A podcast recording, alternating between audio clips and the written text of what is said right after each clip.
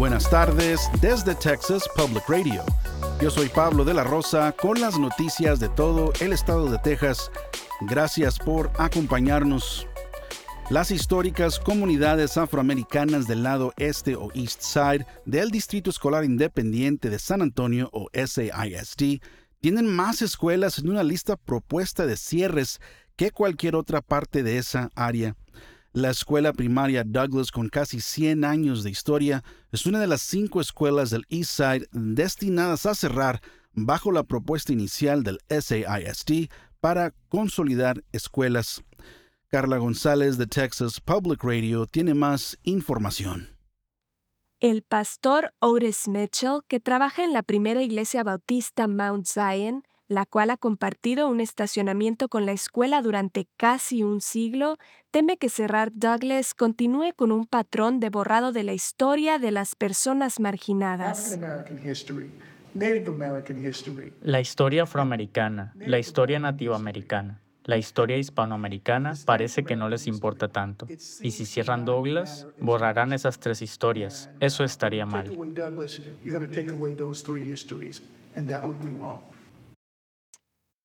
Un pequeño grupo de padres y activistas se reunieron recientemente en la iglesia para buscar formas de convencer al distrito de cambiar de opinión. Jaime Aquino, superintendente del SAISD, dice que el distrito quiere trabajar con líderes comunitarios como Mitchell para preservar esa historia si Douglas se cierra, quizás convirtiéndola en un museo. Aquino dice que el SAISD necesita consolidar escuelas para brindar un mejor futuro a los estudiantes, porque en este momento los limitados fondos del distrito se distribuyen entre demasiadas escuelas. Aquino explica que la razón por la cual el East Side tiene la mayoría de las escuelas en la lista inicial de cierre es porque ha perdido la mayor cantidad de estudiantes. Teresa Urrabazo, jefa de operaciones de datos del SAISD, dice que una gran parte de la razón por la cual el East Side ha perdido más estudiantes que cualquier otra parte del distrito es porque no hay suficientes opciones de vivienda a un precio accesible. Según los registros del distrito, en 2005 había 7.700 estudiantes del SAISD en el East Side. Ahora hay 4.700. Aquino dice que su equipo está escuchando las preocupaciones de la comunidad y las tendrá en cuenta para hacer su recomendación final a la Junta, pero también señala que el distrito tiene que responder a la realidad de la situación. Debo decir que las escuelas son un microcosmos de lo que está sucediendo en la sociedad en general, y no es justo cargar el sistema escolar con toda responsabilidad. es un reflejo de políticas de vivienda que están fuera de nuestro control.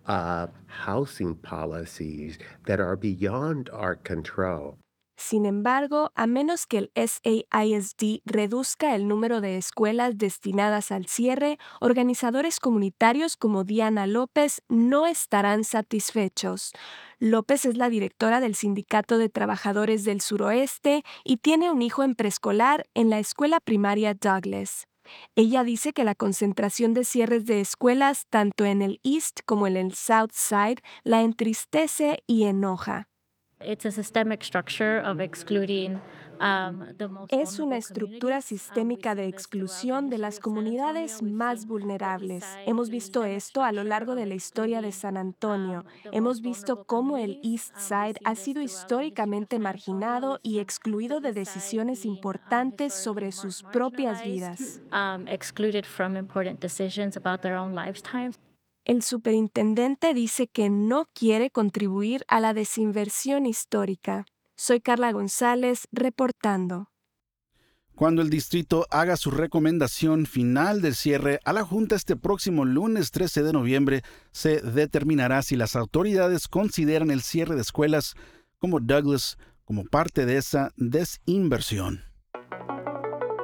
Los representantes estatales tendrán hoy jueves una audiencia sobre legislación para crear un programa de vales o vouchers escolares en Texas los dos demócratas del área de Austin en el Comité Selecto de Oportunidades Educativas y Enriquecimiento de la Cámara están firmemente en contra del proyecto de ley de vouchers escolares.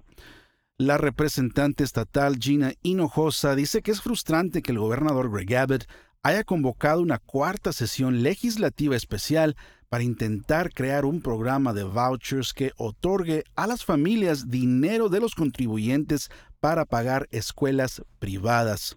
El proyecto de ley que están considerando los miembros de la Cámara de Texas incluye fondos nuevos para la educación pública que, por ejemplo, podrían aumentar el financiamiento mínimo por estudiante por primera vez desde 2019.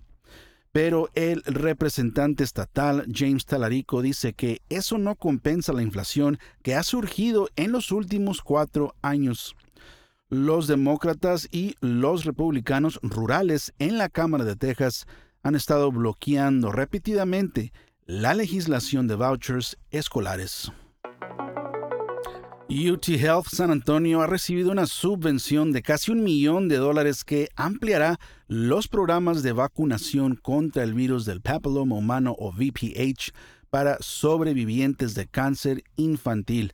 El VPH es la infección de transmisión sexual más común, pero también puede causar cáncer. Los sobrevivientes de cáncer infantil tienen tasas más altas de cáncer relacionado con el VPH como segunda malignidad en comparación con la población general.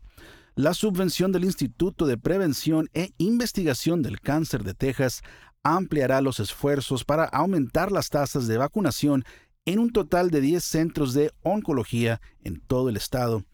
Esto incluye a más de 3.000 sobrevivientes de cáncer infantil elegibles en 225 condados durante un periodo de tres años. UT Health dice que esto es especialmente importante en Texas, donde las tasas de vacunación contra VPH son más bajas que el promedio nacional. Se espera que más de un cuarto de millón de personas hayan pasado por las puertas del Worst Fest en el Parque Landa de New Brownfields antes de su clausura este domingo. Esta celebración anual incluye mucha cerveza, comida y otras muestras de la cultura alemana. El Worst Fest cuenta con varias medidas de seguridad durante sus 10 días de duración. Hay controles de bolsas y los bolsillos de los visitantes son revisados antes de que puedan pasar al evento. Las autoridades recomiendan que para no pasar mucho tiempo en la fila para entrar al evento, es mejor no llevar bolsas o no llevar mochilas. También es útil que se vacíen los bolsillos de la ropa y que se lleven solo lo esencial como su identificación, teléfono y las llaves de su automóvil. La entrada se cobra los fines de semana, pero entre semana es gratuita.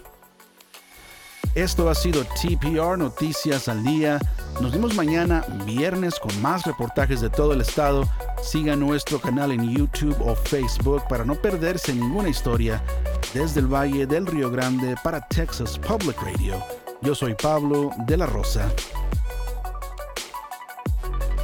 Este año en Texas Mutual Insurance Company estamos celebrando 25 años de dividendos con un récord de 340 millones distribuidos en negocios de Texas. Vea cómo los negocios son mejores con Texas Mutual en texasmutual.com diagonal dividendos.